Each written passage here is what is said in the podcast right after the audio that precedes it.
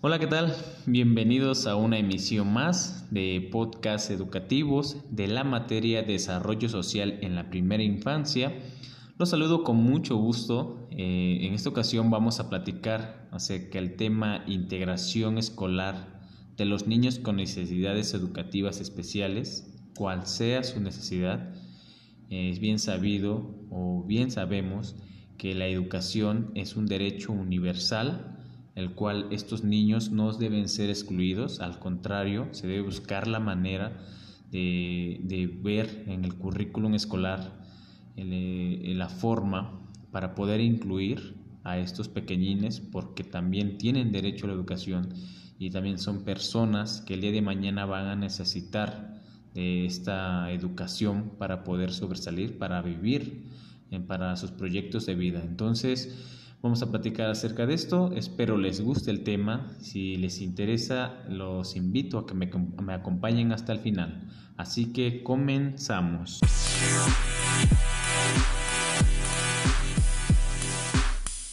Y pues bueno, como decíamos hace un momento, la educación es un bien colectivo al que todos deben poder acceder, a la vez de considerársele factor de enlace si se toma en cuenta la diversidad de los individuos y de los grupos humanos y al mismo tiempo evitar ser un factor de exclusión social. La educación es un derecho humano fundamental e imprescindible para el ejercicio de todos los demás derechos, ya que tiene por objetivo brindar las herramientas necesarias para desarrollar y favorecer la formación integral de las personas a lo largo de toda la vida y promover en cada educando la capacidad de decidir su propio proyecto de vida. Por lo que todos los niños y niñas y adolescentes, eh, incluyendo aquellos que tienen necesidades educativas especiales, deben recibir educación y no deben ser discriminados debido a su condición. Sin embargo, debemos ser conscientes que no es tarea fácil promover la integración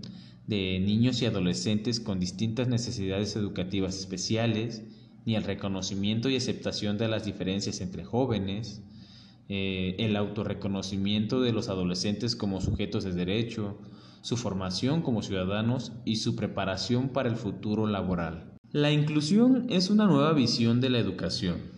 Es un proceso dirigido a responder a las diferentes necesidades de todo el alumnado, reduciendo la exclusión en y desde la educación.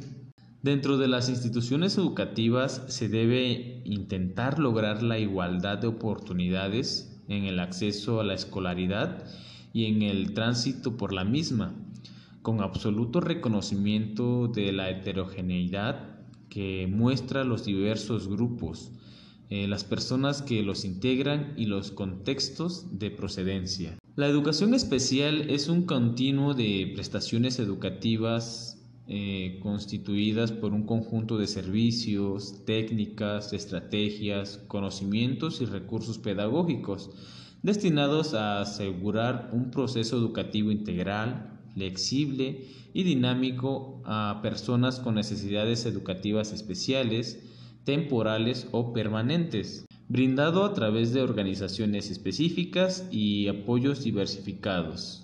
Las necesidades educativas especiales son las experimentadas por aquellas personas que requieren ayuda o recursos que no están habitualmente disponibles en su contexto educativo, para posibilitarles su proceso de construcción de las experiencias de aprendizajes establecidas en el diseño curricular. Y bueno, pues ya para casi terminar, debemos dejar bien claro, debemos ser conscientes y entender que un alumno tiene necesidades educativas especiales cuando presenta dificultades mayores que el resto de sus compañeros para acceder a los aprendizajes que se determinan en un currículum que les corresponde para su edad. Necesidades que pueden ser por causas internas constitutivas de origen orgánico, cognitivo y psicológico, por diferencias o carencias en el entorno sociofamiliar o por una historia de aprendizaje desajustada.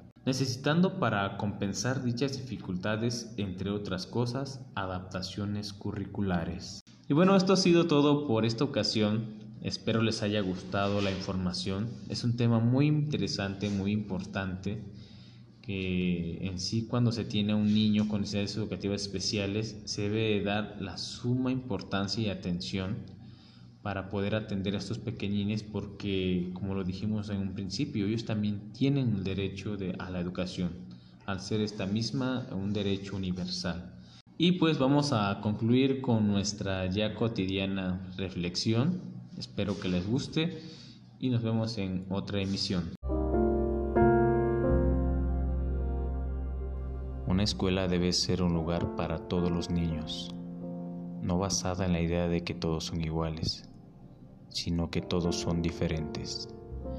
En palabras de Loris Malaguzzi, me despido de ustedes hasta la próxima.